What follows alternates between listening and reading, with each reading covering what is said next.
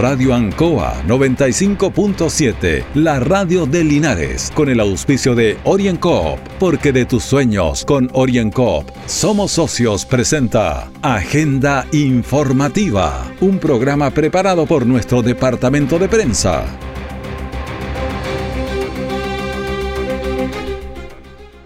¿Cómo les va? Comenzamos agenda informativa en Radio Ancoa en este día miércoles 10 de marzo 95.7. Don Carlos Agurto en la coordinación.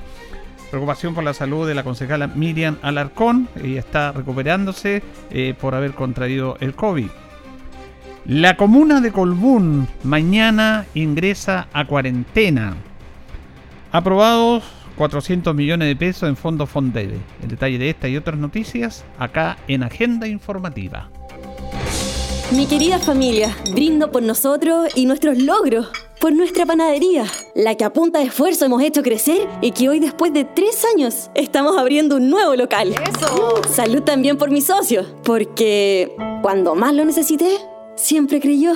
Salud por mi socio Orienco. ¡Salud!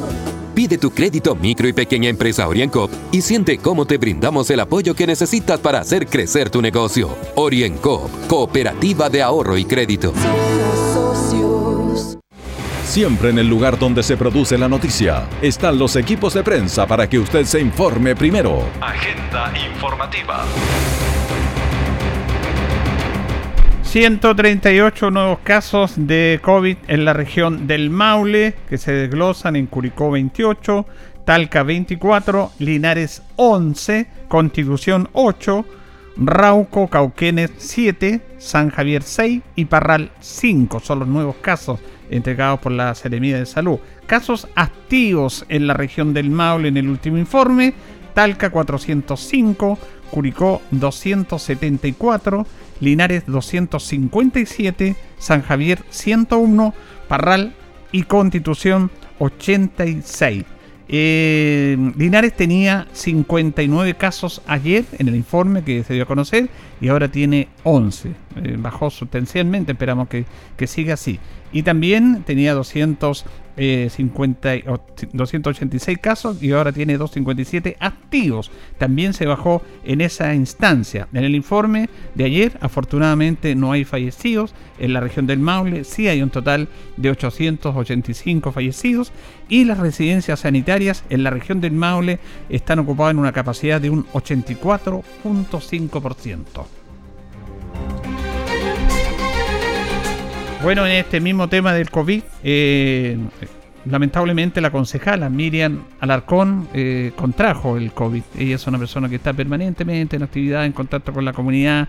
Hay un tema de campaña y ella se sintió mal el día domingo pasado. Eh, nosotros conversamos con ella, obviamente es un tema delicado, de respeto. ella se dio a conversar con los auditores de Agenda Informativa de Radio Ancoa por la preocupación que hay en la salud de ella, pero también básicamente para hacer un llamado a la comunidad, para que se cuiden, porque es cierto, mientras no le toque a uno o algún cercano a uno, esto lo toma así tangencialmente, pero es un virus que está atacando a nosotros, está este virus con nosotros, está conviviendo con nosotros y todos sabemos las medidas que se han dicho permanentemente para cuidarnos. Sobre su situación de salud, comenzamos con la concejala Miriam Alarcón. Bueno, no, no puedo hablar muy alto ni mucho, pero la verdad es que recibí la llamada de ayer en la mañana que estaba positiva con COVID.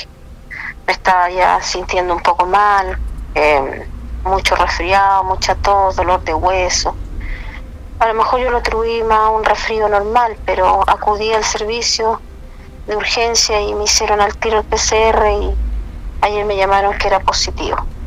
Ya. Y, y la verdad es que mm, ha ido en evolución esta enfermedad es compleja, compleja también para uno y también para sus seres queridos, los que están al lado, mis hijas, en este caso mi nieta, que entré inmediatamente a aislarme en mi pieza. La verdad que es triste todo este proceso y yo creo que muchas familias del país, de mi querida comuna, lo han vivido. Pero también es difícil eh, las burocracias que tiene este proceso, don Julio yo lo recibí mucho de mucha gente donde me solicitaban que estuvieran los médicos presentes, que se le hicieran sus controles, que, que estuviera más atento y, la verdad que desde ayer que fui notificada hasta hoy día no, no, no, no he tenido la presencia de nadie acá. Entonces eso también te deja muy a la deriva como paciente. Eh, aquí mis hijas me cuidan, ellas están pendientes, yo también con mi responsabilidad, pero esto también es un llamado de atención a la gente, que se cuide, que lo más importante son los distanciamientos, la mascarilla, el lavado de manos, el andar con su alcohol gel. La verdad que uno cuando lo sufre eh, en carne propia se da cuenta de la importancia que tiene de todos los llamados que se hacen a través de las redes, el servicio de salud, el municipio, a través de su departamento de salud, hacer caso. Eh, cuando tengan las fechas de las vacunaciones, las personas acudan a sus centros a vacunarse. Por lo tanto, hay una serie de medidas que uno tiene que ir tomando, Julio, porque eh, aquí se resiente uno como persona y también se resiente toda la familia. Así que le agradezco el, el llamado, le agradezco a mucha gente que se ha enterado y que me ha saludado, pero hay que hacer un stand-by en mis actividades, obviamente, pero ya eh, la gente me entiende, me quiere, me ha llamado con mucho aprecio y bueno, después a seguir avanzando con todas mis personas. Lo importante aquí es que me recupere, me recupere bien y, y también eh, mi familia que, que está al lado mío, que, no se vaya a contagiar, que es la más pena que me da don Julio. Sí, lo más importante, como dice usted, en estos momentos es su salud, la salud suya, es su entorno, que es fundamental en ese sentido, señora Miriam. Así que yo, eh, cuando este testimonio es tan vivo, cuando tanta, tanta gente, don Julio, me llamaba y me decía, señora Miriam, que por favor nos vengan a ver, que por favor sigamos los protocolos, qué sé yo, yo sé que hay faltas de de personal, yo sé que ha sido esto es una emergencia sanitaria, por eso yo le pido a la gente de, tanto cariño que se cuide, don Julio, porque si colapsa el sistema, no todos van a tener la atención oportuna, no porque no se quiera, sino que porque hay mucha gente que se está contagiando día a día, así que por favor es el llamado a que nos cuidemos. Yo me cuidaba de verdad, estaba muy lejano, pero puede haberme fallado el alcohol gel en las manos, no sé, algo, o me saqué en mi momento la mascarilla, o no sé, algo pasó. Pero como ese algo pasó, nadie lo sabe, entonces por eso hay que reforzar eh, las medidas de, precaución que tenemos que tener todos.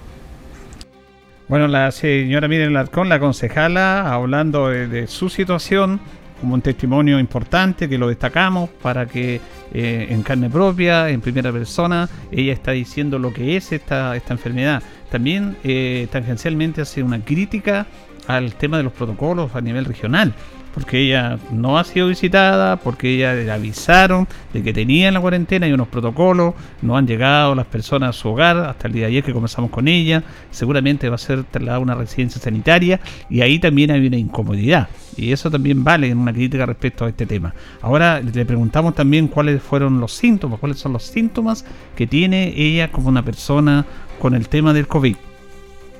La cabeza, es como que se te desprende el cuerpo, te cuesta respirar. Eh, no sé, una sensación como de no querer hacer nada, de, estar ahí, nada más de, no sé, los huesos, los huesos te van doliendo, el pecho se te obstruye y es muy, es muy raro, es un resfrío mucho más complejo, por lo menos yo transpiro mucho, me baño en transpiración y, y es muy, muy muy compleja la enfermedad. Es un resfrío, mm, no es normal, es, mucho más que eso. Se siente como incómodo la persona, muy incómoda. fatigada, yo por lo menos lo que estoy en mi testimonio. Muy fatigada, muy incómoda. Eh, y también cuando uno va en el proceso, uno dice, hay días que son más complejos, entonces cómo los vamos a ir viviendo. Así que por lo menos me canso mucho. Bueno, ahí está el testimonio entonces de la concejala Miriam Alarcón, que hacen llamado a la comunidad a cuidarse de este tema. A ella le tocó, está haciendo todos los protocolos sanitarios. Es una persona joven que se va a recuperar, pero está súper incómoda. Esos son los síntomas. Es como si tuviera 10 veces un resfrío, 20 veces el resfrío. Ese es lo potente de este virus que sigue entre nosotros y tenemos que seguir cuidándonos. OrienCo está presentando Agenda Informativa en Ancoa, la radio de Linares. Mi querida familia, brindo por nosotros y nuestros logros, por nuestra panadería, la que a punta de esfuerzo hemos hecho crecer y que hoy después de tres años estamos abriendo un nuevo local. ¡Eso! Salud también por mis socios, porque cuando más lo necesité, siempre creyó. Salud por mi socio OrienCop. ¡Salud! Pide tu crédito micro y pequeña empresa OrienCop y siente cómo te brindamos el apoyo que necesitas para hacer crecer tu negocio. OrienCop, Cooperativa de Ahorro y Crédito. Nuestra central de prensa está presentando Agenda Informativa en el 95.7 de Radio Ancoa. Y en el plan paso a paso que tiene planificado el Ministerio de Salud, la comuna de Colbún, la vecina de comuna de Colbún, mañana ingresa a cuarentena a fase 1. Vamos a escuchar a su alcalde, Hernán Sepúlveda, que se refiere a esta resolución que afecta a su comuna. Triste noticia de que nuestra comuna, debido a la gran cantidad de casos activos que tenemos el día de hoy, 87, y con muchos casos también en espera del resultado, eh, retrocedemos a fase 1 por una determinación del Ministerio de Salud. Esto era lo que nosotros queríamos evitar, evitar eh, bajo todo, cualquier medida, y no llegar a esta situación que hemos visto que muchas de las comunas que nos rodean eh, han sufrido ya esto de la fase 1 donde nos mantendremos en cuarentena todos los días de la semana. Esto ya es una determinación que se ha tomado a través del Ministerio de Salud eh, empieza a regir desde este día jueves a las 5 de la mañana para que todas las personas empiecen ya a acomodarnos en nuestros trabajos, a los salvoconductos, a los permisos colectivos, para poder eh, asistir a nuestras labores. Y también a las personas naturales, a las personas que o dueños de casa que ya ahora van a tener que toda la semana permanecer en sus hogares obligatoriamente. Esto por supuesto va a ser fiscalizado por carabineros, también eventualmente por militares, para que esta situación que nosotros estábamos viviendo los fines de semana ahora va a ser de corrido durante todos los días. Eh, la opción del, del, permiso de salir dos horas al día a través de comisaría virtual, ese permiso sí, sí se puede seguir sacando pero eh, es la única forma en la que nosotros podríamos salir de nuestros hogares, con este permiso o con los permisos colectivos para asistir a nuestras labores en nuestros trabajos. Una, una mala noticia, eh, ojalá que sea de la duración lo más breve posible y que pronto ya que pronto ya eh, pasen estas situaciones de cuarentena que no solo en Colbún sino que en todas las comunas que nos rodean y ojalá pudiéramos volver a la normalidad. Esperamos que eso sea así, sobre todo a nuestros vecinos de la comuna de Colbún que mañana ingresan en cuarentena. Vamos a un tema local, 400 millones de pesos es el Fondo de Desarrollo Final Fondebe que entrega el municipio a las organizaciones que a través de proyectos quieren mejorar sus, sus barrios. Así lo va a conocer el alcalde Mario Mesa, quien dice que se aprobaron estos fondos Fondebe. Llamar a todos y a cada uno de los presidentes y presidentas de las juntas de vecinos, tanto urbanas como rurales. Para darles una buena noticia, se aprobaron todos los recursos, más de 400 millones de pesos, como nunca este municipio ha puesto a disposición de ustedes, los vecinos del campo y de la ciudad, para que a través de las juntas de vecinos puedan ampliar su sede social, instalar cámaras de seguridad, instalar máquinas de ejercicio, juegos infantiles, iluminar un espacio que está oscuro, recuperar áreas públicas y áreas verdes, mejorar el entorno comunitario. 400 millones de pesos es el Fondo de Desarrollo Vecinal 2021 que el Consejo Municipal acaba de aprobar. Me siento profundamente orgulloso porque esto lo que contribuye es de manera participativa con el principal aporte del municipio, pero también con el aporte de los vecinos y vecinas del sector urbano y rural a mejorar las temáticas comunes que les convocan, a mejorar el entorno comunitario y hacer una vida barrial. Nunca antes en la historia de la ciudad 400 millones de pesos íntegros para la Junta de Vecinos Urbanas y Rurales es el Fondo de Desarrollo Vecinal 2021. Yo estoy contento por ustedes, por nuestros dirigentes, hombres y mujeres del campo de la ciudad y por los vecinos y vecinas de Linares que van a ver cómo con estos recursos van a mejorar su calidad de vida. Buena noticia para los vecinos de los diferentes sectores que a través de proyectos los justifican a través de estos fondos de desarrollo vecinal que fueron aprobados. Eh, está en el Parlamento el proyecto de deudores de pensiones alimenticias. Es un tema que ha estado permanentemente en nuestra sociedad que volvió a visibilizarse a través de los retiros del 10% de la AFP. Este proyecto eh, va por buen camino, como lo da a conocer el diputado Pablo Prieto. ¿Qué es lo que hace este proyecto de pensión de alimentos? Viene a instalar un cambio de paradigma, estableciendo sanciones de forma tal que dificulta la vida del deudor. Así es, y estimulándolo a pagar las pensiones de alimentos y alivianando así la carga que actualmente recae sobre las madres. Eh, hechos eh, conocemos mucho. Se van a hacer retenciones en solicitudes de crédito por parte del deudor, de los pagos por servicio, de las devoluciones de impuestos, entre otros. Así que me parece muy importante que esta iniciativa tenga la mayor celeridad eh, posible. Orienco está presentando Agenda Informativa en Ancoa, la radio de Linares. Mi querida familia, brindo por nosotros y nuestros logros, por nuestra panadería, la que a punta de esfuerzo hemos hecho crecer y que hoy después de tres años estamos abriendo un nuevo local. ¡Eso! Salud también por mi socio, porque cuando más lo necesité, siempre creyó. Salud por mi socio Orienco. ¡Salud!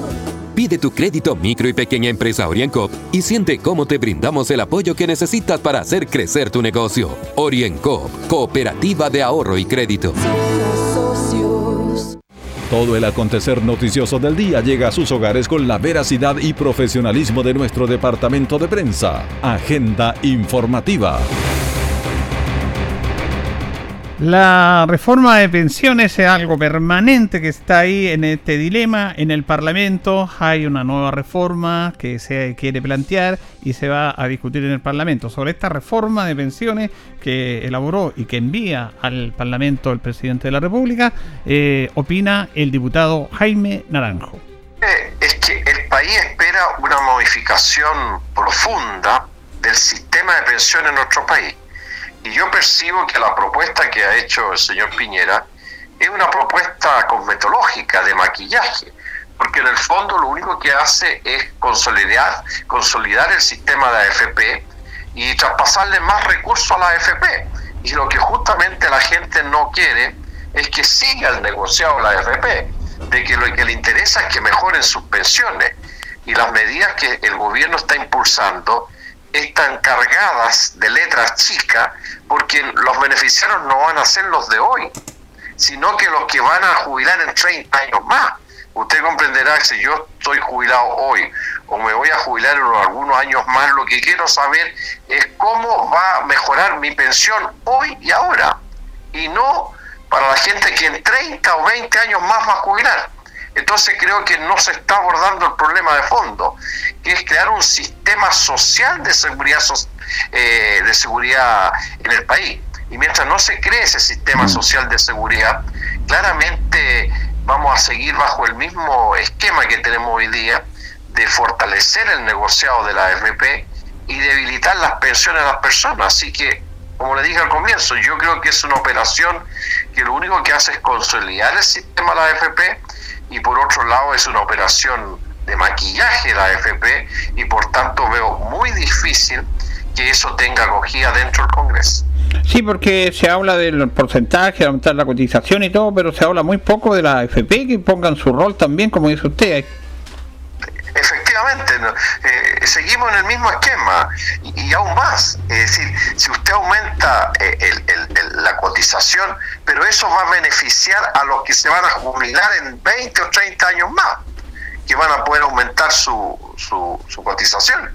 Pero ¿qué pasa con los que hoy día, con esos millones de chilenos que hoy día están jubilados, ya sean por rentas vitalicias o por el sistema de FP? ¿Qué le vamos a decir a esas chilenas y chilenos que hoy día están recibiendo una pensión miserable?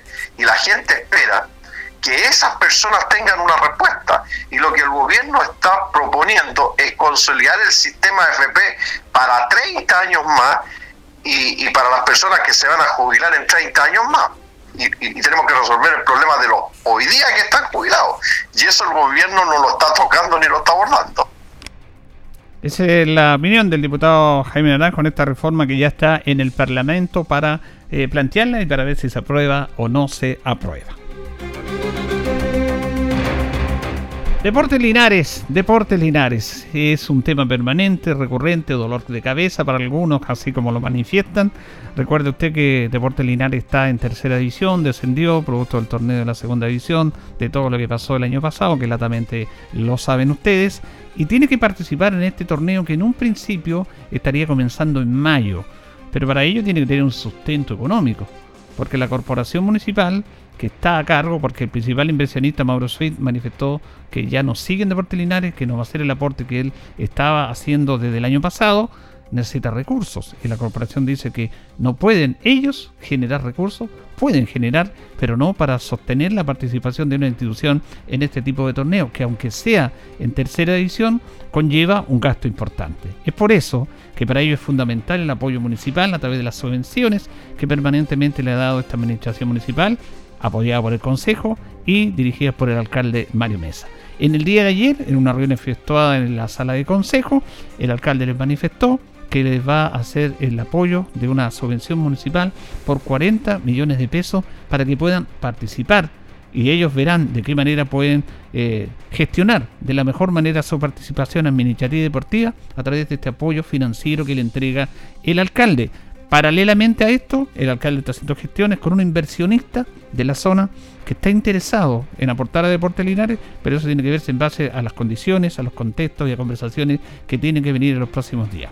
Ante esta situación, el presidente de la Corporación de Deportes Linares, Mauricio Loyola, estaba bastante contento por el apoyo de esta subvención municipal.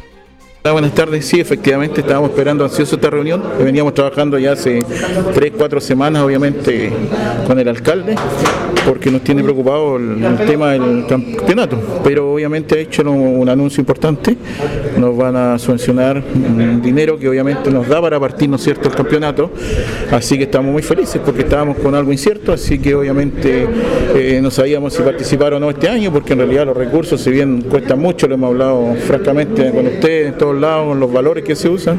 Así que no, agradecido obviamente, muy contento obviamente porque realmente nuestro hincha socio obviamente eh, puede estar tranquilo que vamos a tratar de armar un, equipo para estar en tercera división. Esto es importante, es como un piso, una base para empezar a desarrollar y trabajar más tranquilo. Sí, correcto, ya tiene una base porque el campeonato viene encima, ya hemos tenido reuniones con ANFA, entonces ellos nos dicen que el campeonato puede partir en mayo, estamos encima, entonces obviamente hay que partir, estamos en desventaja, incluso con mucho equipo, ellos terminaron hace poco una liguilla de ascenso que muchos equipos quedaron conformados. Entonces están entrenando todo, entonces nosotros tenemos con esto ya, como dice usted, un piso para empezar a trabajar y es muy importante. ¿Alguna fecha en ANFA, tercera edición, para una posible primera reunión? Ellos tienen reunión, nosotros como todavía no estamos en ellos, tienen reunión esta semana que viene, tanto tercera A con B, se está viendo si la B va a participar o no, la A van a definir la fecha, también tienen ellos una reunión con la ministra del Deporte, yo ya he hablado con el señor Ose, de la ANFA, el presidente, he tenido reuniones, ya me he presentado obviamente, quiénes somos, cómo participar, hemos tenido una buena respuesta obviamente, así que esperando más, ya con esto ya yo creo mañana lo vamos a llamar nuevamente para tener la fecha, teóricamente es mayo, un campeonato dice mayo o septiembre, quieren un campeonato corto porque le están exigiendo no más allá de 12 fechas, entonces por ahí hay que, hay que prepararse, hay que prepararse. Ahora, eso es importante que están tranquilos, que se pueden proyectar, indudablemente en ese aspecto. Ahora en tercera no hay, no hay que postularlo, pueden recibir a usted, que hacer algún trámite, ¿cómo es eso, Mauricio? Bueno, hay que hacer un libro de, cargo nuevamente, también tenemos que pagar una inscripción, ya me pillé con la sorpresa obviamente con el señor Ose, me dijo tenemos que entrar con 3 millones de pesos, eso te cuesta la inscripción a tercera. La, entrada. La entrada, obviamente, entonces todo es plata, pero ya estamos informados, tenemos que buscar esos recursos. Eh, también, bueno, hay que pagar los árbitros que se pagan para cada partido local, pero esos son los costos, no los van a cobrar creo el tema de la de las inscripciones, todo eso, eso está dentro del valor exacto, del valor que, que, tenemos que pagar como piso. Pero obviamente hay que entrar obviamente a la división cancelando. Ahora, eh, ¿ustedes están pensando en llamar a una asamblea para explicarle a los socios todo este tema? Sí, como está en el aire, obviamente ya explicarle a los socios que sí vamos a partir, obviamente, si Dios quiere, más o menos qué fecha, ¿no es cierto? Explicarle el tipo de torneo, invitar a los socios a seguir con nosotros colaborando, como le digo, eh, a invitarnos a, seguir cooperando. Vamos a, plantear, yo creo que ya lunes o martes, un, tema de, gastar socios. Está difícil, vamos a hacer algo sencillo porque obviamente no está el año como para, para ofrecerle mucho tampoco los hinchas, no hay público. Una cosa sí. Claro, o sea, va a haber que ser que el hincha aporte, ¿no es cierto?, un valor módico, pero yo creo que por último esos valores nos puede servir así como para pagar esta misma inscripción de ANFA y a lo mejor otro, otro recurso.